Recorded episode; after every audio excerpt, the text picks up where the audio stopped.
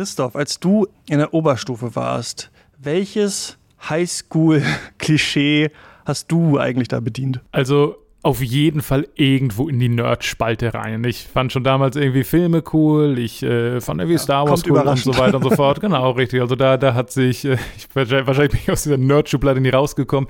Genau, aber ich war halt schon damals der Typ, der anstatt Referate gehalten hat, kurz für mit Freunden gedreht hat. Und ich glaube, ja, das war es zum Glück, äh, wurde mir nie übel deswegen mitgespielt, aber in den USA wäre es vielleicht anders gewesen. Was, was warst du? Ich hatte so eine kurze Phase, so mit so 16, 17, 18, wo ich ganz kurz raus aus der starken Nerd-Schiene gedroppt bin, in die, an also aus so Computerspiel und so weiter, in äh, Interesse für Musik und dann hatte ich halt so diese, weißt du, diese EMP-Umhängetasche und mhm. diese Strokes-Patch oh, und ja. lange Haare und irgendwie so ein, ähm, so ein, so ein alles Sakko irgendwie von H&M ah. und ich glaube solche, diese Hummel, irgendwie Handballschuhe und so mhm. und äh, ja, aber ich glaube, ich war nie so cool, wie das so wirken sollte, irgendwie nach außen. Und ich war, glaube ich, auch nicht so ja. politisch gebildet, wie ich ihm auch so dachte, dass ich bin und sowas. Also ich glaube, ein bisschen nervig einfach. Damals auch mit Veganismus und so angefangen. Also das war irgendwie so die Zeit. Aber ich war auf so einer recht bisschen klischeeigen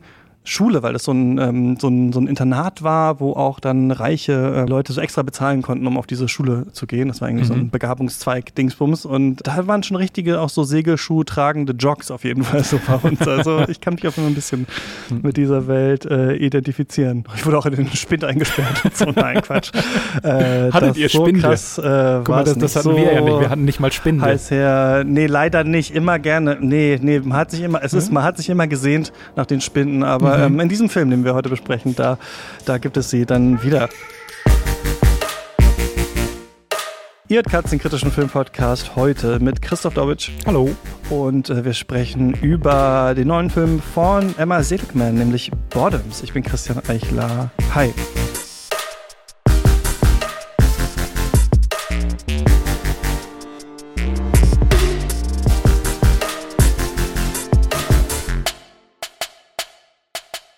Christoph, schön, dass wir miteinander sprechen.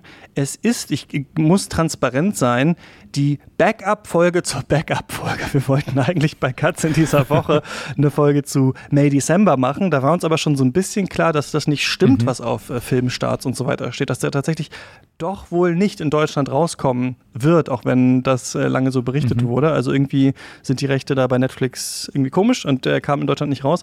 Dann dachte ich, wir machen äh, Videospielrückblick auf das äh, letzte Jahr. Da ist aber Rainer Siegel, liebe Grüße an dieser Stelle, leider kurzfristig krank geworden. Und dann dachte ich so, okay, was machen wir denn jetzt? Und dann habe ich bei dir auf Instagram gesehen, dass du ähm, für den Filmdienst warst, glaube ich, ähm, Bottoms äh, kritisiert hast. Und mhm. ähm, dann dachte ich, ach ja, Emma Seligman, ich erinnere mich noch an Shiva Baby, den ich eigentlich auch ganz gut fand und so. Mhm. Und auf diesen Film habe ich eigentlich auch Lust. Und ähm, deswegen sprechen wir jetzt äh, rasch organisiert über diesen Film. Ich habe dich gestern gefragt, du hast gesagt, morgen habe ich Zeit und ja, hier sitzen wir jetzt. Danke für deinen Einsatz. Ja, witzigerweise, bei mir war es Gerne, gerne. Also bei mir war es halt auch so, dass ich mich ungefähr zur gleichen Zeit um May, December und um Bottoms äh, beworben habe, weil ich äh, fand, dass die beiden interessant aussahen. Und auch Bottoms war halt so eine Kiste, das war von MGM produziert, dann hat Amazon MGM gekauft. Auch da war halt so ah. bis zur letzten Minute, kommt der hier in die Kinos, kommt er auf Streaming? Wenn ja, wohin? Die äh, Presseabteilung von Amazon konnte mir auch so ganz wenig sagen. Und dann, ja, ist es der geworden. Und ja, ich finde es auch äh, einen sehr guten, sehr ulkigen, sehr weihnachtlichen Zufall, dass wir direkt darüber quatschen können. Das ist geil, diese Presseabteilung von diesen Places selber nicht so genau wissen, wann kommen die Filme und wie ja. ist das eigentlich und was soll das eigentlich. Also mittlerweile ist es so, ich schaue dann viel einfach auf den Streamer tatsächlich, wenn die rausgekommen sind oder ich gehe mhm. tatsächlich ins Kino. Also ganz am Anfang, als wir Cuts und auch Shots gemacht haben, sind wir mit dem Podcast wirklich immer bei Filmstart rausgekommen. Aber irgendwann ist mir so ein bisschen aufgefallen, es ist jetzt nicht so wichtig, äh, überall Klinken zu putzen und mich um alle möglichen Screener zu bewerben. Wir können auch eine Woche später über den Film mhm. sprechen. Dann haben sogar vielleicht Leute, die den Podcast hier hören, den schon gesehen oder so. Ist eigentlich, ich glaube sogar, mhm. vielleicht sogar vorteilhaft, einfach dafür so eine Woche zu warten oder so. Aber ähm, ja, manchmal, wenn man dann was vorher braucht oder so, auch wenn man vielleicht einen Radiobeitrag oder sowas machen will, der dann zu Filmstadt erscheint, so ist es manchmal witzig, dass man irgendwie so ein bisschen im Unklaren ist, ob es den Film gibt, ob Screener überhaupt gibt und wie das so aussieht. Mhm. Ja. Ganz genau, ja. Ähm, lass mich mal kurz Werbung machen. Einmal für Katz. Wir haben ein Special aufgenommen zu Ingmar Bergmann, ganz anderer Filmemacher als äh, Seligman. Auch wenn ja, wie ich gehört habe, so ein paar Coming-of-Age-Filme in der Geschichte auch so ein bisschen Bergmann inspiriert tatsächlich sind, müssen wir vielleicht später drüber reden, zumindest über äh, dieses Genre. Das könnt ihr hören, wenn ihr Katz finanziell unterstützt. Der slash Katz ist die Adresse. Wir sitzen an zwei weiteren Specials. Ähm, Edward Young nehmen wir nächste Woche auf und Ende Dezember machen wir ein Godzilla-Special und ich werde recht jungfreudig mich mit diesem ganzen Werk ähm, beschäftigen und äh, dieser riesigen Ecke ist aber noch zu Gast, die weiß natürlich viel mehr darüber und Lukas Bawenschik auch und so. Ähm, mal schauen, wie das wird. Und was ich auch noch bewerben muss an dieser Stelle ist, dass endlich mein ja tatsächlich wirklich Philosophie-Podcast erscheint. Ich habe sehr oft schon in Nebensätzen und so darüber geredet. Jeder, der mich kennt, weiß, dass ich schon seit 100.000 Jahren Philosophie-Podcast machen will. Und diese Woche am Donnerstag geht's damit los. Könnt mal bei mir schauen auf ähm, Instagram oder auf Twitter oder so. Dann kriegt ihr das mit. Will noch nicht jetzt direkt verraten, wie der heißt und so, sondern das kommt dann alles raus. Und äh, genau. Dann haben wir das. Christoph, hast du ähm, dich mit Seligman, die ist eine sehr, sehr junge äh, Regisseurin, schon mhm. beschäftigt? Hast du ihren Vorgänger Shiva Baby gesehen? Genau, den habe ich gesehen, eben als ich den positiven Hype um Bottoms, der ja im Sommer schon oder im Spätsommer in den USA in Kinos gelaufen ist, mitbekommen habe. Da habe ich gedacht, okay, wer ist das, der es gemacht hat. Ich habe sowohl von äh, Emma Seligman als auch von Rachel Sennott ein bisschen was gehört und habe mir dann quasi direkt Shiva Baby angeguckt und mochte den auch. Also ich fand, der war halt so ein Debütfilm, wie man ihn sich vorstellt. So eine kleine Geschichte, ein bisschen Kammerspielartig, ein äh, bisschen subversiv und ein bisschen frontal, aber eben nichts, was irgendwelche Grenzen sprengt. Und man hatte eben das Gefühl, meiner Meinung nach, dass halt Hauptdarstellerin und Regisseurin sehr eng zusammengearbeitet haben um diese kleine Geschichte sauber auf die Leinwand zu bringen. Von daher mochte ich das und mir war klar, dass Bottoms was ganz anderes wert und war sehr interessiert, wohin die da gehen. Ja, genau. Also ähm, Shiva Baby, ich glaube, basierte ursprünglich auch auf einem Kurzfilm eigentlich und dann der richtige Film dann auch Sundance und so mhm. weiter ähm, gelaufen. Richtiger Achtungserfolg eigentlich. Ähm, und genau, äh, Seligman hat mit Rachel Zenot da irgendwie ganz eng zusammengearbeitet. Das war ja so ein Film, wo eine junge, ich glaube, Studentin, die auch Sexworkerin ist, dann so auf einer, einer Trauer Trauerfeier, einer jüdischen Trauerfeier sich quasi befindet, also so ein äh, über weite Strecken eigentlich Kammerspiel und da dann zum Beispiel auf ihren Sugar Daddy trifft und das ist einfach ganz komisch, diese ganzen Sachen, man rennt eigentlich so von Raum zu Raum und es wird immer unangenehmer und man hofft, niemand plappert irgendwas aus und es ist halt so ein bisschen fast so eine, so eine Trip-Logik irgendwie. Mir hat das eigentlich auch ganz gut gefallen. Ich glaube, ich fand es so ein bisschen zu, ich weiß nicht, ob gewollt oder sowas, aber ich hatte so ein bisschen in, in Erinnerung, so der ganz große Wurf war es für mich jetzt nicht, aber ich fand es auf jeden Fall irgendwie interessant gemacht. Ich fand es thematisch irgendwie interessant, ich fand es irgendwie ganz witzig und ich dachte mir auf jeden Fall ist es ähm, spannend zuschauen, was äh, Seligman weitermacht. Und die hat ja jetzt zusammen äh, mit Rachel Sennett dann auch diesen Film hier entwickelt. Die zweite Hauptrolle spielt Ayo Edibiri, die wir aus äh, The Bear kennen. Äh, ist ja die zweite Staffel gelaufen, haben wir ja in der letzten Folge, in der äh, Serienfolge auch drüber gesprochen. Bei Black Mirror hat sie auch in der ersten Folge der aktuellen Staffel mitgespielt. Also wir merken so ein bisschen auch richtig up and coming. Ich glaube, die werden wir in vielen weiteren äh, Filmen noch sehen. Und es geht in dem Film um zwei queere, zwei lesbische ähm, Teenie-Freundinnen, die so an der Highschool sind und die aber zumindest, sag ich mal, sagt uns, dass der Film sehr hässlich sind und deswegen irgendwie nirgendwo landen können und äh, aber ziemlich heiß sind auf zwei Cheerleaderinnen aus ähm, ihrem Jahrgang und so ein bisschen versuchen, ja, bei denen zu landen und es klappt natürlich irgendwie überhaupt nicht. Da haben wir, wie wir das oft haben im Highschool-Film, diese, diese Barriere zwischen den Coolen und den Uncoolen. Und dann gibt es so einen Vorfall, bei dem sie so einen Football-Player mit dem Auto irgendwie ja, verletzen, aber der Film macht sich eigentlich darüber lustig, weil es eigentlich kein, gar nichts richtig ist, was da eigentlich passiert. Und ähm, es steht ein sehr wichtiges Footballspiel an äh, gegen so eine ähm, andere Schule. Das ist äh, so Derby-mäßig eigentlich und alle wollen dahin. Das ist ganz, ganz wichtig und diese Spieler müssen alle ähm, unverletzt sein. Und dann soll es eigentlich eine Strafe geben. Die sollen von der Schule fliegen, aber dann sagen sie, naja, also wir haben den nur verletzt, weil wir machen gerade so eine ähm, feministische Safe Space-artige Kampfgruppe eigentlich so. Ne? Also wir haben, äh, wir haben so eine eigene AG und äh, für die arbeiten wir und ähm, deswegen haben wir das das gemacht und dann sagt der Rektor halt so, ja, na gut, okay, aber lasst es mal bleiben, so ein bisschen mit den Verletzungen, aber macht ihr mal euer Ding, weil wir wissen alle, das ist schon ganz wichtig, dass Frauen da ihre eigenen Gruppen haben und ihre Safe Spaces und so weiter und so fort. Aber die beiden, die es jetzt machen müssen, merken, damit, mit dieser Nummer, können sie vielleicht auch bei diesen beiden äh, Cheerleaderinnen landen, äh, auf die sie sich abgesehen haben. Und genau, dann entspinnt sich so eine Mischung aus einem typischen Highschool-Comedy-Film, vielleicht so ein bisschen der derberen Richtung. Also ich würde sagen, wir haben doch auch diesen Jennifer Lawrence-Film gehabt, No Hard Feelings, neulich. Und wir, also so ein bisschen, ich dachte mir, dass als Blink 182 dieses neue Album rausgebracht haben und da auch wieder so ein bisschen diesen Fäkalhumor der ersten Platten bemühen, den die eigentlich abgelegt haben. Ich habe das Gefühl, Hollywood lächzt so ein bisschen nach der Draufgänger-Komödie irgendwie wieder, die ein bisschen reißerischer ist, die ein bisschen oh, ja. sexueller ist und gleichzeitig es hat sich irgendwie der Zeitgeist geändert. Es stehen nicht mehr Männer unbedingt so in, im Fokus dieser Filme, sondern man versucht jetzt so ein bisschen in so einer vielleicht könnte man es fast sagen, so post-woken Welt auch das wieder so ein bisschen aufleben zu lassen und macht da eben so Versuche und Bottoms ist eben einer dieser Versuche. Wie fandst du den Film? Ja, ich hatte genau das gleiche Gefühl wie du. Also, dass es äh, so eine Art Vakuum gibt, weil ganz viele Leute gerade unsicher sind, wohin es mit dem Humor gehen kann. Äh, wir erinnern uns daran, dass das Joker gemacht wurde, wenn man angeblich keine Komödie mehr drehen darf, was halt ja Riesenunsinn war. Und dass jetzt eben wieder solche Filme kommen. Ach, und krass, halt, das wusste ich gar nicht. Doch, doch, das war damals, oh, ich habe Hangover gemacht, aber heute ah, können ja. Hangover nicht mehr machen, deswegen bin ich da. Okay, aber ein anderes ja, ja. Thema, anderer Podcast. Genau, man muss aber vielleicht einfach Jokes wie Paging Dr. F-Word nicht um ganz genau, so, aber ganz, ganz, ganz genau. Nee, und deswegen hatte ich äh, das gleiche Gefühl, dass es halt eine, einen Bedarf daran gibt, mal wieder so ein bisschen diese, diese zotigen, äh, Faulmaus, äh, grenzenbrechenden äh, Teenie Highschool, ordinär Vulgärkomödien rauszubringen. Und dafür macht das Bottoms meiner Meinung nach gut. Also der will ein bisschen schockieren, der will ein bisschen unterhalten. Den sind seine dramatischen Figurenmomente so ein bisschen egal.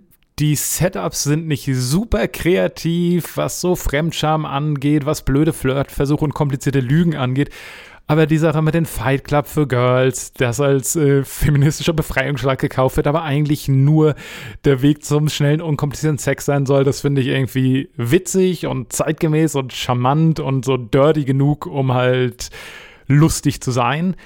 Und ich muss da einfach oft lachen. Und wenn es um Highschool-Komödien geht und du sagen willst, okay, taugt dir oder taugt nicht, dann muss man, glaube ich, wirklich darauf Wert legen, habe ich genug gelacht. Und am Ende des Films, auch wenn ich alles gelandet habe, hatte ich das Gefühl, ich hatte eine gute Zeit, die Darstellerinnen haben mich amüsiert, ich mochte die Dialoge und ich habe öfter gelacht, äh, als dass ich irgendwie den Kopf geschüttelt habe.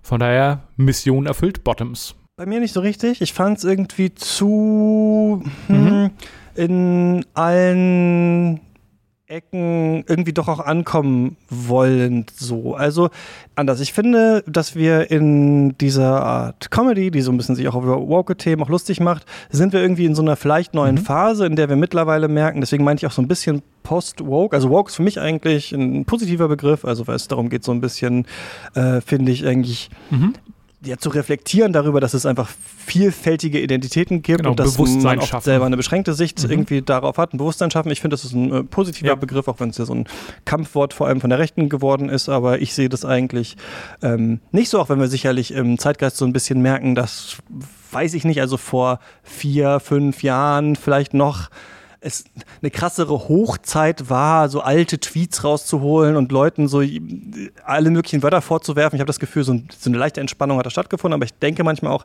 vielleicht hängt es auch mit der weltpolitischen ähm, Lage so ein bisschen zusammen, dass ähm, diese Themen irgendwie anders vielleicht behandelt werden heutzutage. Und was man aber natürlich auch merkt, ist, dass es einen krassen Kulturkampf von rechts mittlerweile gibt gegen Wokeness mhm. an sich, der mittlerweile auch, das hat im Discord neulich mal jemand geschrieben und ich fand es auch irgendwie recht interessant, in Deutschland versucht wird zu führen. Ne? Also es gibt ja dieses super rechte Julian Reichelt-Medium äh, da, News heißt das. Die haben zum Beispiel so eine YouTuberin, mhm. die auch mhm. immer auf diesen, also eigentlich ist ja immer das Gleiche. Disney ist zu woke geworden, wo sind unsere Kinderfilme? Das ist oh, immer ja. das, was die sagen. Aber auch neulich gab es von Bob Iger so eine Aussage, die meinte, naja, vielleicht waren wir irgendwie äh, vielleicht haben wir zu sehr auf Messages und zu wenig auf Inhalte geguckt. Und ich finde das eigentlich alles ziemlich nervig. Also, dass jetzt ähm, es so ein anti-woken Zeitgeist gibt, der so ein bisschen auch, habe ich das Gefühl, bei Linksliberalen, bei Linken auch so zu verfangen scheint, dass Leute sagen, naja, vielleicht haben wir das alles ein bisschen zu ernst genommen oder sowas und das ist es gar nicht. Das glaube ich nämlich nicht so. Ich glaube nur, dass vielleicht so die, mhm das, die extremsten Anschuldigungen vielleicht nicht unbedingt super sinnvoll waren. Und dieser Film jetzt merkt man, finde ich, ein bisschen, weiß einfach um die Debatten. Ne? Also es ist jetzt kein Film mehr, der versucht jetzt neue Standpunkte zu postulieren, sondern der so ein bisschen weiß, okay, es gibt diese ganzen Arten von Debatten und es ist so ein bisschen halt manchmal ein bisschen drüber vielleicht, wie es läuft. Und das versucht er auch zu kommentieren. Es gibt auch so einen anderen Film, gerade vergessen, wie der heißt, äh, mit Jeffrey Wright in der Hauptrolle, der bald kommt, wo er auch so einen Autor spielt, der dann auch so ein pseudo-identitätspolitisches Buch auch schreibt, um damit dann groß rauszukommen und so. Also ich habe das Gefühl, wir sind so ein bisschen äh, in diesem Zeitgeist, wo es auch ein bisschen kritisiert werden soll. Das merkt man auch hier in diesem Film, finde ich so, dass die beiden offensichtlich halt eigentlich nur Bock auf Sex haben, aber sich diese ganzen woken Narrative halt nehmen, weil sie wissen, da müssen auch unsere Lehrer mitmachen. Also wenn wir jetzt unserem ähm, Lehrer da äh, sagen, so, naja, du willst ja auch schon Ally sein, so, dann muss der die halt irgendwie lassen, dann muss der die mitmachen und sowas. Und der Schulleiter Mitarbeiter wird auch irgendwie sagen, naja. Was ich einen super witzigen Dialog fand außerdem, mhm. ja. Ja, ja, so, oder wo er dann, wo alle so, ähm, in, wo sie in der Reihe sitzen und sagen, wer hat schon mal Vergewaltigungserfahrungen gemacht? Und er dann sagt, ja, ja, ich bin ja auch in der Scheidung gerade irgendwie so. Also es ist witzig, aber ich finde trotzdem, wir haben vieles davon auch schon mal irgendwie so gehört, schon mal so drüber gelächelt. Das ist was, was mittlerweile ein bisschen Zeitgeist ist und so ein bisschen in der Luft liegt. Also ich fand jetzt so dieses das thematische und sich daran so abzuarbeiten nicht so super interessant. Die andere Sache, die der Film ja aufmacht, ist ja, dass er so Genres verbinden will und auch so draufgängerisch eigentlich sein will, ne? Oder so brutal sein will. Schockierend ist, glaube ich, so das Wort. So, so ein bisschen, genau, ein bisschen grenzüberschreitend, ja. Und damit mhm. natürlich so die Frage ist heutzutage, wie ist es eigentlich mit diesen extremen Vulgär-Comedies, die es gibt? Und da finde ich, ist er leider echt stark in so einer Comedy-Schule, die mir noch nie so gut gefallen hat und ähm, die zum Beispiel so Judd Apatow und Seth Rogen und solche Leute gemacht haben. Das ist diese Mischung aus so schnellem Monologisieren mit Reaction-Shots und viel wird auch improvisiert und wir gucken dann mal, was landet am Ende so. Ne? Also wir haben ja viele, finde ich, so Comedy-Szenen, zwei Personen stehen sich so gegenüber und die eine blamiert sich halt, weil die redet sich im Kopf und Kragen, bei den anderen gibt es so ein paar coole Reaction-Shots und dann ist das so der Joke. Das ist so ein bisschen vielleicht auch die SNL-Schule.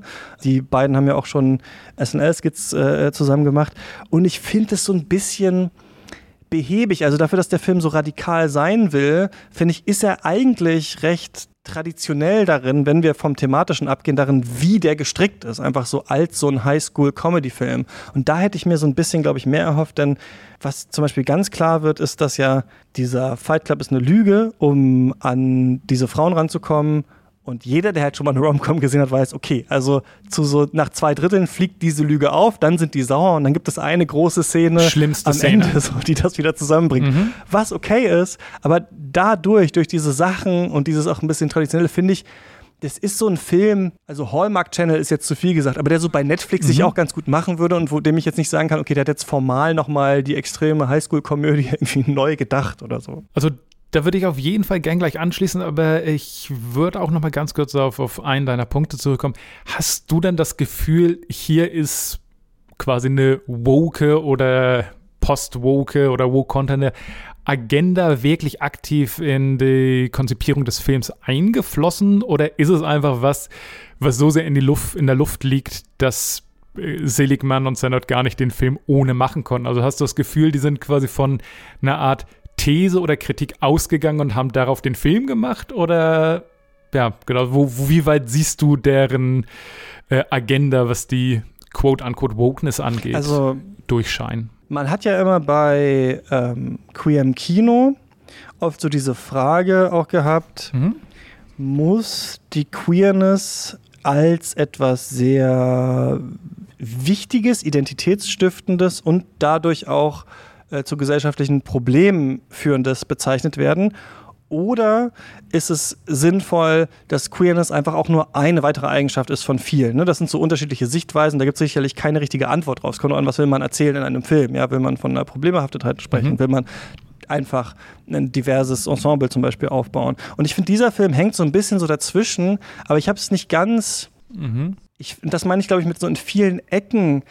Ich finde, der ich weiß nicht so ganz, was der will, außer zu unterhalten. Ja. Also, weil ich finde so ein bisschen, dass der seine Charaktere irgendwie nicht so ganz ernst nimmt, die emotionalen Momente nicht Mhm. so ganz interessant sind, dass ich Jo. am Ende nicht so ganz das Gefühl habe, ich kenne die Figuren eigentlich wirklich. Also, wenn ich jetzt sagen Mhm. sollte, was unterscheidet die eigentlich, außer in Teilen Stereotype zu sein, der will sich halt natürlich lustig machen über so einen Zeitgeist und er will auch halt so eine so eine fast so eine Scott Pilgrim-artige oder auch so Seth Rogen-Filme haben das auch so ein bisschen so eine Brachialität, so was Derbes, so was Unerwartetes machen, auch was sehr Blutiges, wo dann auf einmal wird dann gemordet in der Szene und so. Und irgendwie hatte ich so ein bisschen das Gefühl, der will so ein bisschen alles und dann ist halt der Film vorbei nach 90 Minuten und das ist auch in Ordnung. Also ich habe auch ein paar Mal gelacht und ein paar Mal die Augen gerollt. Ich weiß nicht, wie das Verhältnis Same, same, ja. war. Vielleicht habe ich über 30 Prozent der Witze geschmunzelt und bei 70 dachte ich, ja, hat jetzt nicht so bei mir gezogen. Und ich finde es in Ordnung, aber ja, es ist so ein bisschen viel einfach so versucht und nicht so ganz ja, fokussiert auf eine Sache. Genau, und bei mir ist es kein äh, unvoreingenommenes Kompliment, aber eher ein Kompliment als bei dir, dass ich auch denke, hier ist ein Film, der eben einfach unterhalten will, wo irgendwie der Joke an Stelle 1 steht und alles danach folgt und wo halt die ganzen Themen als Punchlines benutzt werden und sowohl in die Thematik als auch in die Figuren nur so tief eingedrungen wird, wie es braucht, um sich zur nächsten Pointe zu hangeln. Also bei mir ist das eher in so einer Tradition und ich glaube, das ist eine Humortradition, die auch nicht gefällt, von South Park sinngemäß. Also wo du einfach überall Schläge austeilst gegen jede Gruppe, die es gerade gibt, ob links und rechts, ob äh, christlich, ob jüdisch, ob äh, ganz woanders, werden da einfach so die Gags gezündet, weil halt hier eine Gruppe von Leuten ist, die Spaß an der Sache hat, die wollen und so ein bisschen darauf scheißt, was halt andere Leute oder sei es, sei es Drehbuchlektoren oder Studiobosse sagen. Also das ist halt so der Vibe, den ich halt immer ganz sympathisch finde, wo ich das Gefühl habe, äh, gerade die Darstellerinnen und eben Seligman als Regisseurin sind in einer Art äh, Insider-Gag, der sich immer wieder den Weg zu mir bricht. Und auch ich habe, bei mir war es wahrscheinlich auch so 50-50, also ich fand jeden zweiten Gag sehr witzig und, und jeden zweiten Gag aber auch so ein bisschen übertrieben, ein bisschen doof, ein bisschen verfehlt. Aber ich hatte immer das Gefühl, hier ist eine Handschrift drin, hier ist ein Charakter drin, hier ist was drin, wo die Leute einfach Dinge gemacht haben, auf die sie gerade Bock haben. Und sowas finde ich immer ein bisschen ansteckend zumindest. Aber ich gebe dir recht insofern, dass, dass denen nichts anderes wichtig ist. Also äh, der Witz und Spaß haben ist Nummer eins und alles andere, jede andere ernste Szene wird unterbrochen und manche Sachen wie die tatsächlich sehr schreckliche Szene, in der rauskommt, dass es eine Lüge war, die so langweilig und so klischeehaft ist, die scheinen dann nur drin zu sein, weil es halt ein Film ist, der in der Handlung weitergehen muss. Da ist ja dann eine Szene ganz kurz, will ich, will ich nur mal auf die ansprechen, weil bei der dachte ich wirklich so ein bisschen, okay, was ist das jetzt? Die haben ja dann diesen Fight Club, das ist ein Selbstverteidigungskurs für Frauen, wo sie das dann auch lernen, wo sie eigentlich nicht genau wissen, wie es geht, aber es gibt einfach so eine Trainingsmontage und dann merkt man, okay, so ein bisschen was wird da schon gemacht. Und dann in dieser großen Turn-Szene in der Mitte soll dann einer aus diesem Kurs raus und vor der Schule quasi zeigen, dass dieser Kurs was bringt. Also wird so ein riesiger Boxer auf sie losgelassen, der sie dann vor allen verprügelt. So, wo ich da so ein bisschen dachte, okay, das finde ich irgendwie mega unangenehm und auch nicht so richtig witzig irgendwie an dieser Stelle. Ist dir die auch so ein bisschen sauer aufgestoßen, diese Szene, oder so ein bisschen Unverständnis? Ja, total, aber halt, also beziehungsweise ich glaube, man muss einmal ganz kurz vorschalten, dass der Film halt schon von Anfang an in so einer Art äh, Karikaturwelt spielt. Also wir sind irgendwie zeitlich äh, nicht verortet. Alles ist so ein bisschen Hommage an 80er Jahre. Äh, Breakfast Club und Revenge of the Nerds ist quasi das Postermotiv. Wir haben irgendwie keine Smartphones, sondern sind halt irgendwie in so einer Art Nichtzeit und an einem Unort. Und alle Leute sind irgendwie auf, äh, nee, alle Männer sind irgendwie auf 200% gedreht, dass halt der Direktor die ins Büro ruft, indem er sagt, the ugly, untalented gays, please report to my office. Also wir sind die ganze Zeit in so einer seltsamen Halbrealität, die aber ab und zu sich Bahn bricht. Und diese Kampfszene hat mir auch ein ganz unangenehmes Gefühl bereitet. Und da dachte ich aber, hey, hier, hier zeigt mir der Film was, womit ich nicht gerechnet hätte. Ich finde den Kampfteil der Szene total clever gemacht. Also wir sind wieder in dieser seltsamen Hyperrealität, also was nie passieren würde, natürlich, aber in der Realität des Films funktioniert's, dass halt seltsamerweise vom Direktor abgesegnet eine Demo dieses Fight Clubs stattfindet gegen halt so einen 2,20 Meter großen Boxer von, von diesen kleinen Mädchen da, also von den kleinen untrainierten Mädchen. Und wie sich die Szene ausspielt, dass es halt so die, den Moment gibt, wo sie ihn auf die Fresse gibt, was echt ein gutes Gefühl ist, was total kathartisch ist und dann damit endet, dass die halt sozusagen zu Brei geschlagen wird. Das fand ich erstaunlich, dass es diese Szene gab. Ich habe mich ganz unangenehm gefühlt und ich war total an Bord plötzlich mit dem Film. Ich dachte, wow, ich hätte nicht gedacht, dass er dahin geht, dass er mir sowas gibt, dass er bei all seinen Witzen plötzlich so harsch und so unbequem und so gemein wird. Und genau danach kommt eben diese Standardszene. Es war alles nur eine Lüge und jetzt sind wir keine Freunde mehr. Und das war tatsächlich auch ein Punkt, wo ich, ja, wo ich innerlich so ein bisschen gebrochen bin, weil ich dachte, ihr habt hier gerade was total Mutiges gemacht, was eigentlich nicht in den Film gehört. Ich finde es geil. Und gleich danach zieht ihr so ein bisschen Schwanz ein, um quasi die Story voranzubringen. Hat, ja, in dem Moment äh, hat, hat sich der Film selbst den Wind ein bisschen aus den Segeln genommen, leider. Warst du denn eher auf der vulgären Seite des Films, also auf der charakterlichen? Kannst du das für dich so ein bisschen festmachen? Weil ich fand dann witzigerweise eigentlich doch die zwischenmenschlichen Beziehungen zwischen den beiden und ihren möglichen Dates am besten, was ja eigentlich so ein typisches ähm, queeres oder auch nicht queeres Coming-of-Age-Motiv eigentlich so ist. Man ja, ist dann mit ja. dem Schwamm zusammen, so dann nähert man sich irgendwie so an. Gerade am Anfang, man sagt irgendwie total bescheuerte Sachen, es klappt nicht so richtig und so.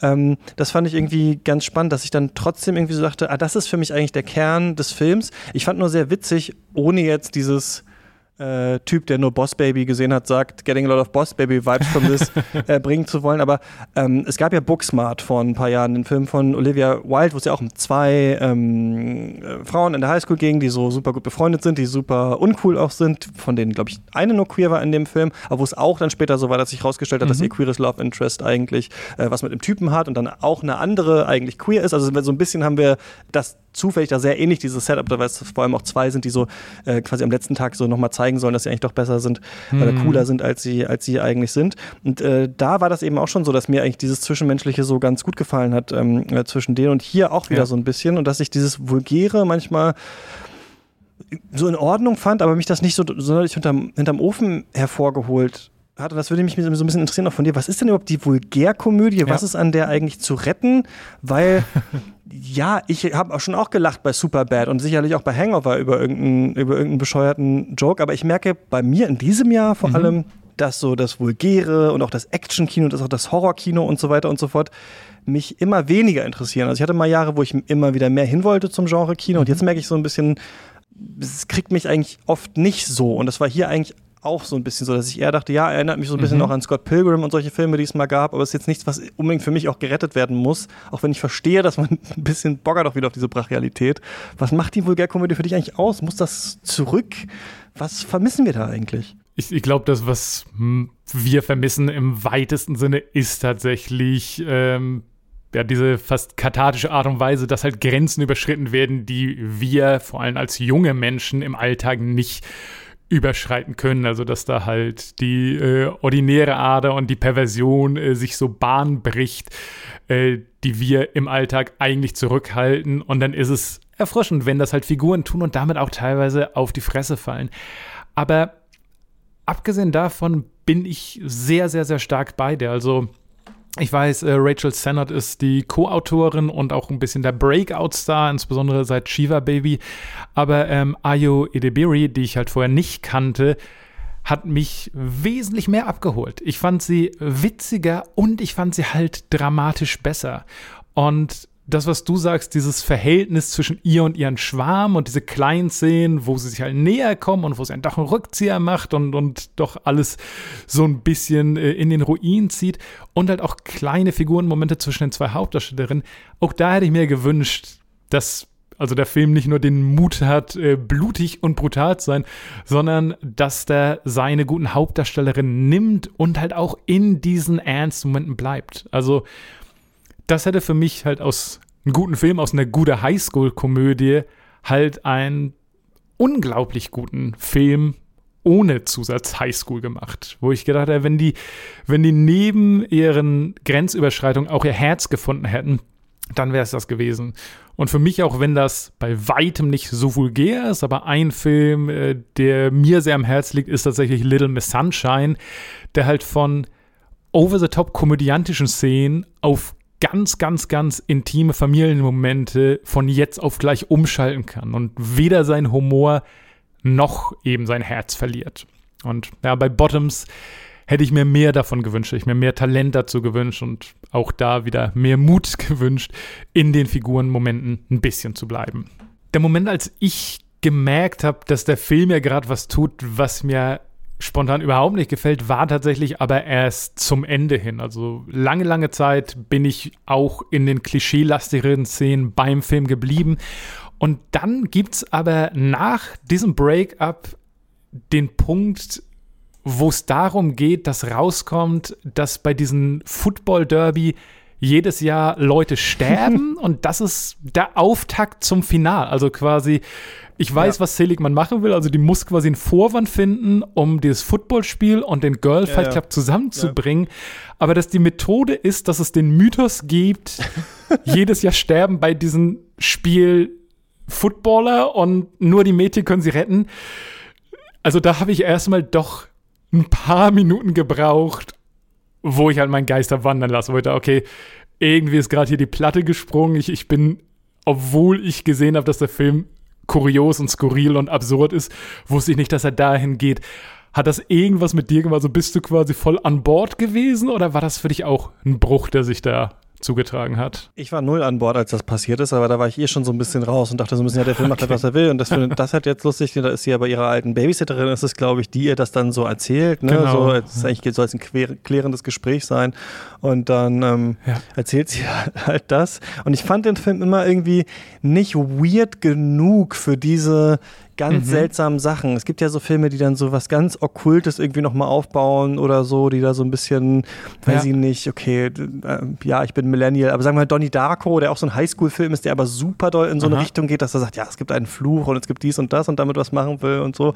Und der Film, finde ich auch, behauptet es halt oft einfach so ein bisschen unverdient, dass es sowas gibt und will es dann auch machen und will halt Spaß haben und es ist sicherlich auch äh, teilweise lustig, aber ja, dann, also es war unerwartet auf jeden Fall, dass es so kommt. Man hätte gedacht, es geht jetzt darum, dass man jetzt diese beiden Frauen dann wieder umgarnt, sich dann entschuldigt, dann weiß ich nicht, sitzt die eine gerade, wie ist das in der Romcom, sitzt gerade im Flugzeug, aber er läuft, sie läuft noch den Runway genau. hinterher, dann kommt sie raus, keine Ahnung. Sie kommt auf eine andere Schule oder sowas, genau. genau ja, und dann ja. ist sie dann aber dann äh, Goodwill Hunting, fährt er nochmal durchs ganze Land und so und das den Job so aus ja. und irgendwie sowas gut, das haben sie sich geklemmt. Mhm. Dadurch haben sie halt eine große, so eine fast 80s Kinderfilmartige Endszene hier irgendwie reingebracht. Mhm. Und der Film hat ja sowieso so ein bisschen sowas lachhaft, dass man denkt, okay, Sennett und Eddie Beery, die sind natürlich Ende 20 beide. Also die sind jetzt nicht mehr in der Highschool. Ja. Sie haben halt ein bisschen größere Schlabberklamotten an, sodass sie so ein bisschen mehr so wirken.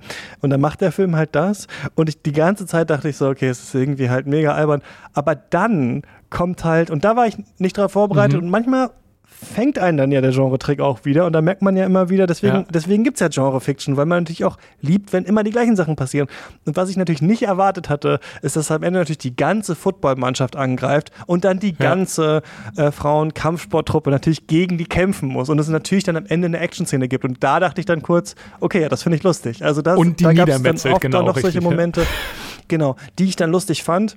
Und das zeigt aber vielleicht doch so ein bisschen, dass halt so eine leichte mhm dass Comedy und auch Action halt auch von Logik lebt. Wir finden immer auch in Actionfilmen mhm. logische Sachen cool. Also wenn wir merken, ah, das ist jetzt logisch, ja. dass das und das passiert. Und wir finden auch in Comedy oft Logik cool, weil wir sagen, ah, natürlich, es geht ja um, jetzt müssen die natürlich noch mal kämpfen und es ist dann total übertrieben. Ja. Also äh, manchmal hat der Film, äh, wenn es wirklich so Setup, Setup, Punch oder Punchline war, mhm. dann tatsächlich für mich dann doch funktioniert. Und da hat er mich dann wieder gehabt in diesem, in diesem großen Gemetzel ja. am Ende. Ja. Am Ende nämlich auch. Also ich fand den Weg dahin so unglaublich plump und holperig. Aber als dann angefangen wurde, irgendwie die Leute mit dem Schwert zu zerteilen, dachte ich so, okay, da wollt er hin, let's do it. Äh, und ich weiß nicht, ob es den gut getan hätte, wenn er zum Beispiel wie Scott Pilgrim mehr oder weniger von Minute 1 gezeigt hätte, wir sind eine crazy Comic-Realität oder ob das quasi der Punch war, den sie brauchten. Zu sagen, ey, wir sind die ganze Zeit so ein bisschen weird und äh, ein wenig abstrus, aber erst am Ende gehen wir halt Full Comic Mode. Hat mich tatsächlich, und ich, ich, bin gespannt, ob andere Leute die beiden Filme auch in einen Atemzug nennen. Auf eine ganz skurrile Weise hat mich das an den äh, Malcolm McDowell-Klassiker If erinnert, der halt ein Schuldrama ist, dessen letzte Szene in die Filmgeschichte eingegangen ist, weil die halt auch plötzlich mehr oder weniger aus nix ein komplette Kehrtwende ist und äh, in surrealistisches, äh, brutales, blutspritzendes Territorium eindringt. Und das fand ich schon ein bisschen ulkig. Also, das, das halt, was, was so damals in den N60er muss das gewesen sein, äh, große Filmkunst oder große Schocker war, heute halt so auf Streaming-Services mehr oder weniger gedumpt wird und so ein wenig äh, ja, zum, zum guten Ton gehört. Ja, am Ende gibt es dann halt das Massaker und das Blutbad im Highschool-Film und ich fand es mal wieder überraschend genug, um mitzugehen.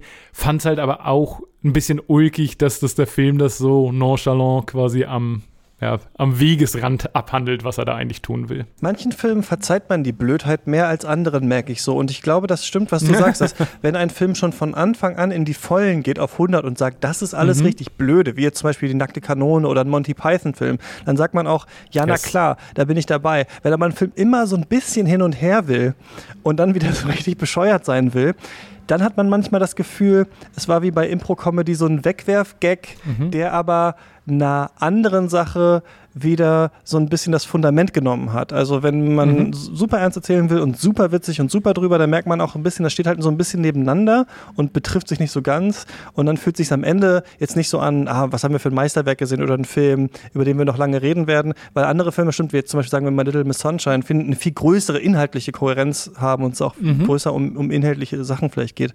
Wie ist denn das bei dir mit dem Coming-of-Age-Film? Ich habe mich noch mal so ein bisschen reingelesen. Ich fand zwei Sachen einmal ganz interessant. Das eine, dass der Coming-of-Age-Film ja so ein bisschen mit dem Kommen des europäischen Autorenfilms und so der, ähm, der Nouvelle Vague auch so ein bisschen quasi äh, mhm. anfängt in der Luft zu liegen. Also 400 Blows zum Beispiel von äh, Truffaut und sowas. Mhm. Also, dass wir einerseits ja. so merken, wir haben tatsächliche Autorenschaft, Autorinnenschaft. Wir haben günstige Filme, weil es mhm. irgendwie mittlerweile günstiger ist, schneller irgendwie was zu drehen. Und das andere, was ich ganz interessant fand, war, dass der Coming-of-Age-Film in den USA auch größer wird, als wir die Babyboomer-Generation haben. Also als wir quasi eine jüngere Zielgruppe auch einfach haben, die jüngere Sachen auch einfach sehen will. Und da dachte ich so ein bisschen, glaube, wir erleben gerade das umgekehrt, also dass wir ja die, wir sind ja die Anti-Baby-Boomer quasi gerade so, zum Beispiel in Deutschland, also die Gesellschaft wird immer älter, es gibt immer mehr Rentner und Coming of Age kann man ja auch so deuten, dass es, dass Leute einfach alt werden. Und ich glaube, mittlerweile gibt es super viel, so Dead-Fiction und Sachen übers Älterwerden und man kann auch nochmal seinen dritten Frühling erleben und so weiter und so fort. Also ich glaube, diese Bewegung sehen wir gerade auch. Aber worauf ich eigentlich hinaus wollte, ist ja, dass Coming of Age-Filme oft Filme sind, die nicht super teuer sind, die eine starke Autorenschaft haben und die dann ja gut funktionieren, weil sich einmal eine junge Generation abgeholt fühlt, die das noch mhm. vor sich hat, also die sich quasi identifizieren kann mit dem, was sie sieht, und eine ältere Generation wieder so zurückgeholt wird darin, wie es war, oder haben wir am Anfang der Folge gesprochen, wie es vielleicht auch nicht war bei uns, das ist ja bei diesen Highschool-Filmen mhm. immer so, das ist für uns ja eh immer schon fast eine bizarro Parallelwelt, die wir da, die wir da sehen in diesen, ja. in diesen Filmen. Ähm, und gleichzeitig diese Filme aber, glaube ich, schon so eine eigene Handschrift brauchen. Und das ist was, was mir so ein bisschen, ähm, glaube ich, fehlt bei Seligman, weil ich doch finde, er ist doch irgendwie ein bisschen mhm. Derivat von anderen dieser Filme. Und ich bin mal gespannt, wie sie sich als Filmemacherin noch so entwickelt, weil ich so den ja. so humoristisch irgendwie doch sehr ähnlich finde wie Coming-of-Age-Filme, die es schon gibt. Und ich glaube nämlich, Coming-of-Age hat immer so was Konservatives, immer so was, hm. dass man nochmal das wieder erleben will und muss gleichzeitig versuchen, irgendwie formell auch immer wieder neu zu sein, weil es immer wieder um die neue Jugend geht. Mhm. Das ist, glaube ich, so ein bisschen dieses Kunststück, was man, was man vollführen muss. Und das schafft sie, glaube ich, nicht ganz in diesem Film. Das ist, äh, also es ist ein breites Thema auf jeden Fall. Für mein Gefühl wäre halt Shiver Baby ein deutlich klarer Coming-of-Age-Film, als es Bottoms ist. Also Bottoms sehe ich tatsächlich sehr stark in diesen Highschool-Comedy-Traditionen, insbesondere der 80er Jahren, aber halt auch irgendwie der frühen 2000er. Und Shiver Baby ist der klassische. Ich finde, das Genre ist eben so unglaublich breit, dass es da schwer ist, ganz klare Aussagen zu treffen. Also zum Beispiel ähm, Rebel Without a Cause mit James Dean ist sicherlich ein Comic-of-Age-Film, in dem es ums Erwachsenen geht. Die Reifeprüfung, den ich, den ich sehr, sehr, sehr liebe. Äh, American Graffiti, über den habe ich gerade eine Klassiker-Rezension geschrieben, Comic-of-Age. Aber auch in den letzten Jahren Moonlight, finde ich, ist auch Comic-of-Age. Äh, Come On, Come On aus den letzten Jahren. Und jetzt gerade endlich in Kinos mit starker Verzögerung The Quiet Girl. Ähm, also all das sind so unterschiedliche Filme, die so unterschiedlich damit umgehen. Oder selbst wenn du als Folie Breakfast Club nimmst und den damit reinwirfst, dass ich glaube, wo du dich im Coming of Age verortest, ist halt so eine Grundsatzentscheidung. Und ich glaube, hier stand das, oder bei Shiver Baby stand das für Seligman schon im Zentrum, zu zeigen, hier ist eine Figur, die sich entwickelt und erwachsen wird, wie es eben das Genre verlangt. Und bei Bottoms habe ich allein deswegen, weil es ja eigentlich keinen richtigen Reifungsprozess gibt. Mhm. Also klar, es gibt eine Entwicklung, aber ich habe so bei also das sind immer noch irgendwie die äh, crazy queer horny lesbian girls und eine ist jetzt in der Beziehung und die andere vielleicht und es fliegt eine Bombe in, in die Luft. Also ich habe nicht das Gefühl, mhm dass hier quasi der Prozess des Erwachsenwerdens im am Zentrum längsten steht. Das ist eigentlich ja, so natürlich. die Message, ne, die so, da so ein bisschen dann so durch, durchkommen kommen soll. Stimmt, aber es gibt nicht so diesen Nach, also der Nachklapp stimmt und da ist auch einfach nur, dass einfach Mucke gedröhnt mhm. wird und wir sehen ein paar Outtakes genau. und wir sehen ein paar Dance-Moves und dann ist der Film auch vorbei, ja. so ein bisschen. Ne? Er, er kommt nicht mit der großen Genau, der geht da äh, einfach ein bisschen großen Message. Aber deswegen ja. verhält er, glaube ich, auch recht, recht schnell. Das stimmt. Weil auch, glaube ich, halt viel, Com viel Comedy so ein bisschen improvisiert ist und dadurch nicht nicht alles so landet. Übrigens, diese Echt-Doku, über die alle sprechen, ich habe sie mhm. noch nicht äh, gesehen, aber man gerade sieht, Kim Frank geht vor jedes Mikro und sagt es nochmal. Die war auch als, also da hat er auch den Bandkollegen gesagt, ähm, die hatten dieses ganze Material und er will es als Coming-of-Age-Story zeigen und anscheinend scheint es auch deswegen stark zu verfangen gerade, weil viele Leute in unserem Alter, irgendwie so Millennials, die echt noch so kennen, als wir irgendwie Kinder waren und wenn sie Bravo TV oder sowas äh, gesehen haben, mhm. jetzt auch mit diesem Blick, also auch quasi das so ein bisschen vergessen haben, wie es eigentlich damals war und das jetzt nochmal sehen. Aber junge Leute es auch heute noch verstehen, ähm, was halt Teenie-Idole sind und so weiter. Also ja, das Thema wird uns lange beschäftigen noch. Es ist ein recht ja junges Genre, ne? Filmgenre eigentlich und aber glaube ich eins, was ähm, ja das stimmt genau, was die Natur der Sache ist, dass es immer wieder aufleben wird. Also eine Lanze würde ich doch noch mal für Bottoms brechen, auch äh, wenn ich es halt übertrieben finde, zu sagen, oh hier der macht irgendwie ganz ganz ganz viel für die Queer-Community oder äh, hat irgendwie starke feministische Botschaften. Das äh, ist, finde ich, bei der leichten Erzählart schwer äh, zu, zu vertreten, dass man sagt, oh, hier ist irgendwie ein großes Thema, was er vorantreibt. Aber ich finde es schon irgendwie gut, dass er halt diese ganzen Highschool-Comedy und auch ein paar von den Coming-of-Age-Tropes nimmt und die einfach konsequent genderflippt der bleibt irgendwie bei den billigen Witzen, aber quasi die Rollen umzudrehen und zu sagen, okay, hier sind jetzt irgendwie die, die Mädchen, die auch auf Cheerleader scharf sind und irgendwie die Männer sind halt so billige, übertriebene Punchlines, so wie quasi in klassischen Comedies quasi, die die äh, hübschen Frauen nur schönes Beiwerk sind und halt immer nur da sein müssen, um halt irgendwie den einen oder anderen Sexgag zu machen.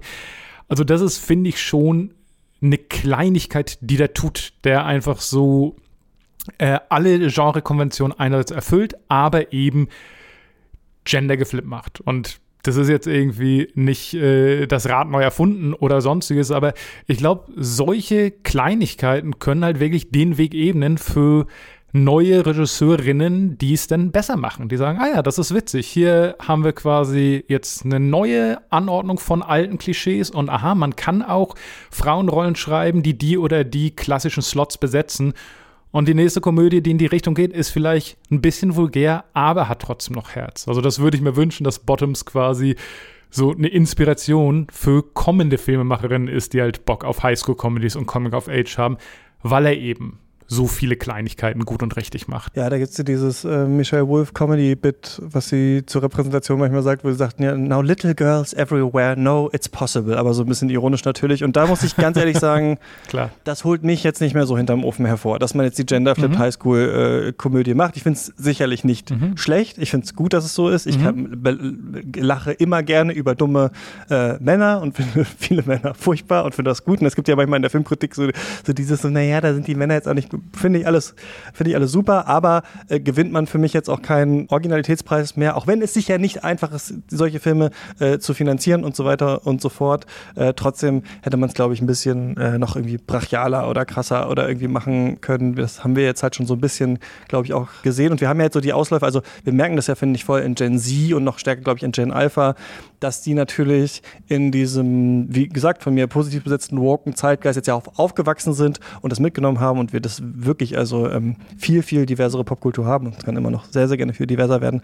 Aber ähm, ich finde, der Film selber äh, will jetzt ja auch nicht die große Message raushauen und hat jetzt auch nicht das nee, nee. mega Lob dafür. Äh, so, oder genau, es ist jetzt nicht sonderlich bahnbrechend, aber es ist sicherlich nichts Negatives. Genau, ich wollte gerade sagen, das ist jetzt nicht irgendwie ein Film, der ein riesiges Lob verdient hat, weil er eben feministisches Kino ins nächste Jahrhundert befördert, sondern ganz im Gegenteil. Also für mich ist es halt ein kleiner Film, der sich selbst genug ist, aber für mein Gefühl sind es halt ab und zu solche kleinen Impulse, die es braucht, damit es kommende Generation besser machen, damit eben der nächste Film, vielleicht sogar der nächste Film von Emma äh, Seligman, den Mittelgrund zwischen Bottoms und Shiver Baby findet, was ich total interessant fände, wenn sie halt jetzt zwei extreme Erzählweisen ausprobiert hat oder extremere Erzählweisen und irgendwo so ihren eigenen Groove dabei findet. Sie ist sehr jung und sie hat, ähm, also das ist ja auch was, was frühe mhm. Coming-of-Age-Filme immer hatten, das mit sehr wenig Budget gemacht. Ne? Also ich glaube, Shiva Baby mhm. hat ein paar Millionen irgendwie nur gekostet oder sowas und mhm. da dann mhm. auch auf jeden Fall das Doppelte eingespielt. Aber der hier, der glaube ich nur so 10 oder so gekostet hat, hängt oder 20 oder so, hängt auch immer noch so da so ein bisschen mhm. fest. Ne? Und ich meine, Booksmart damals wurde ja auch viel geredet, aber war dann auch nicht so mhm. erfolgreich. Ne? Deswegen sind das auch e-, echt immer Filme, die dann trotzdem so ein bisschen verhallen. Und ja, ich bin trotzdem total gespannt, was, was sie macht, weil ähm, neue so Comedy-Stimmen mhm. sind immer super interessant und sie hatten auf jeden Fall einen interessanten Blick. Und es war ein interessantes Experiment, glaube ich, aber es war noch nicht äh, ihr Meisterwerk. Muss jo. man den gesehen haben? Bottoms, was sagst du? Nee, man muss ihn nicht gesehen haben, aber ich glaube, man kann ihn sich sehr gut anschauen, wenn man eben das Genre ein bisschen mag, wenn man halt Lust hat auf so ein bisschen leichten, vulgären Humor, wenn man ein paar Pointen haben will, die einfach landen und dafür ein paar in Kauf nimmt, die total daneben gehen. Also, was ich wirklich sagen kann, ist, mich hat das Ensemble abgeholt, mich haben die Energie von denen abgeholt, dass ich wirklich das Gefühl hatte, hier ist eine Girl Gang, die Spaß an denen hat, was sie machen, vor und hinter der Kamera und ich bin einfach along for the ride. Und ich habe den jetzt vor oh Gott, zwei Wochen oder so wahrscheinlich gesehen und weiß noch, während des Guckens fand ich ein paar Figuren super nervig, ein paar Klischees total überspitzt. Aber jetzt, nach einer gewissen Zeit, erinnere ich mich mehr an die witzigen Sachen, habe immer ein gutes Gefühl, wenn ich an den zurückdenke. Und ich glaube, für das, was er sein will, nämlich eine unkomplizierte, ab und zu ein bisschen blutige Highschool-Komödie, macht er das, was er machen soll. Seit äh, 20. November ist er bei Amazon Prime. Ich würde ähm, sagen, man muss den nicht gesehen haben. Und eine Sache, die du gerade angesprochen hast, die denke ich mir manchmal so, die hatten Spaß auch hinter der Kamera. Manchmal denke ich, mhm bei Comedy müssen die hinter der Kamera das ist nicht gut. ernsthaft sein und vor der Kamera muss ich Spaß haben, so ungefähr. Und das ist Aha. mir manchmal so ein bisschen diese alte Judd Apatow-Schule. Wir mhm. machen 20 Takes, einer davon wird schon passen. Mhm. Wenn wir mhm. danach einen Avril Levine Needle Drop machen, dann passt das schon in den Film mhm. und das prangere ich an. Also deswegen sage ich nein, boah, das muss man nicht gesehen haben, kann man aber machen. Ähm, danke, dass du mit mir den besprochen hast. Hast du sonst irgendwas, wo du sagst, das pff, willst du gerade noch empfehlen, irgendeinen guten Film gesehen, mhm. irgendwas, irgendeine rausschmeißen? Rausschmeißer hier für uns. Jetzt ist Zeit für Shoutouts. Ich habe es endlich geschafft, mir Anatomie eines Falls einzugucken, mhm. der meine Erwartungen erfüllt hat. Also er ist einfach sehr gut. Alle ist sagen, er ist sehr gut und ich fand ihn sehr gut. Genau, er ist eine Anatomie eines Falls. Und ansonsten bin ich tatsächlich gerade so ein bisschen bei klassischen Filmen unterwegs. Wie gesagt, ich hatte gerade American Graffiti noch mal ein bisschen genauer angeschaut für die Kinozeit. Da ist meine Review online. Und jetzt sitze ich gerade an äh, Rezensionen zu einem auch meiner All-Time-Favorite-Filme, nämlich Der Clou. Ähm, der ist gerade überarbeitet von Universal rausgekommen in einer super schicken, viel zu teuren Edition, die aber ein tolles Weihnachtsgeschenk ist und weil der mir total am Herzen liegt. Und auch da würde ich wieder sagen, die Leute haben vor und hinter der Kamera Spaß. Redford und Newman geben mir einfach eine Energie, die ich brauche, um durch so eine Comedy durchzukommen. Und da wird in den nächsten Wochen was von mir auf Filmdienst zu lesen sein. Ich habe einen neuen Reise-YouTuber für mich entdeckt. Und zwar heißt der Kino Eves. Ich bin nicht ganz sicher, ob der vielleicht auch ein bisschen problematic ist oder sowas. Bisher war er das nicht in den Videos. Manche Thumbnails sind ein bisschen reißerisch, weiß ich noch nicht so genau. Aber was der macht, Ich gucke gerne Reise-YouTuber, ähm, weil ich gerne so wissen will, wie ist es in anderen Ländern, wie, äh, ja, wie ist das da eigentlich so. Aber viele sind ja, weißt du, so reißerisch. Wir haben ja über Vulgäres gesprochen, so bei vielen ist es ja so, wir brauchen die Drone-Shots, wir brauchen irgendwie dies und das. Man muss im Wasserfall, äh, muss Ziplining machen oder sowas. Und der Typ fährt einfach mit dem Liegefahrrad von Frankreich um die ganze Welt und hat quasi, äh, mittlerweile kann er damit auch Geld verdienen, sein ganzes Leben aufgegeben und macht das einfach und fährt gerade ähm, durch Afrika, fährt die Ostküste runter, will dann nach Südafrika, dann die Westküste hoch und dann irgendwie nach Asien und meinte in so einem QA auch schon, ähm, ja, also ich bin dann vielleicht so in fünf, sechs, sieben Jahren dann in Indien und so und dann machen wir das und so. Also der macht das quasi jetzt einfach sein ganzes Leben. Und der latscht einfach nur rum auf irgendwelche Märkte mit seiner GoPro und quatscht mit Leuten. Und es ist so interessant zu sehen, wie Leute immer erst denken, wer ist das? Und dann sind die sofort Best Friends. Ob es irgendwo in Bagdad ist auf dem Markt, ob es irgendwo in Kenia ist bei einem ähm, Barbershop oder sowas. Es ist irgendwie, man selber, ich merke das selber immer, wenn ich unterwegs bin, bin auch echt so privat recht verschlossen. So, da merkt man so, nee, nee, man muss viel lachen und sich viel interessieren für die Leute und dann äh, erfährt man da echt tolle Sachen. Ganz äh, weirder Tipp von mir, aber ja, da bin ich gerade dran, gucke jeden Tag so zwei Videos. Ähm, gerade schaue ich mir an, ja, wie er, äh, wie er durch Ägypten unterwegs ist. Und da darf man aber nicht mit dem Liegefahrrad fahren, deswegen muss er immer der Polizei ausweichen. So, da bin ich gerade. Kino Eves heißt der, ich kann es mal äh, verlinken. Und genau, sag's nochmal, Philosophie-Podcast kommt diese Woche von mir, könnt ihr euch anhören. Christoph, vielen Dank für diese schnell zusammengeschusterte Folge von uns. Ich sag's ganz ehrlich, hätten wir ein bisschen länger Vorlauf gehabt, hätte ich gerne noch weitere äh, Perspektiven auch auf diesen Film gerne mit hier in dieser Folge gehabt, aber es ging jetzt aus Zeitgründen nicht, deswegen haben wir die Folge jetzt hier schnell äh, zusammen aufgenommen. Äh, und ja, da bin ich dir sehr dankbar für, dass das geklappt hat. Sehr gerne.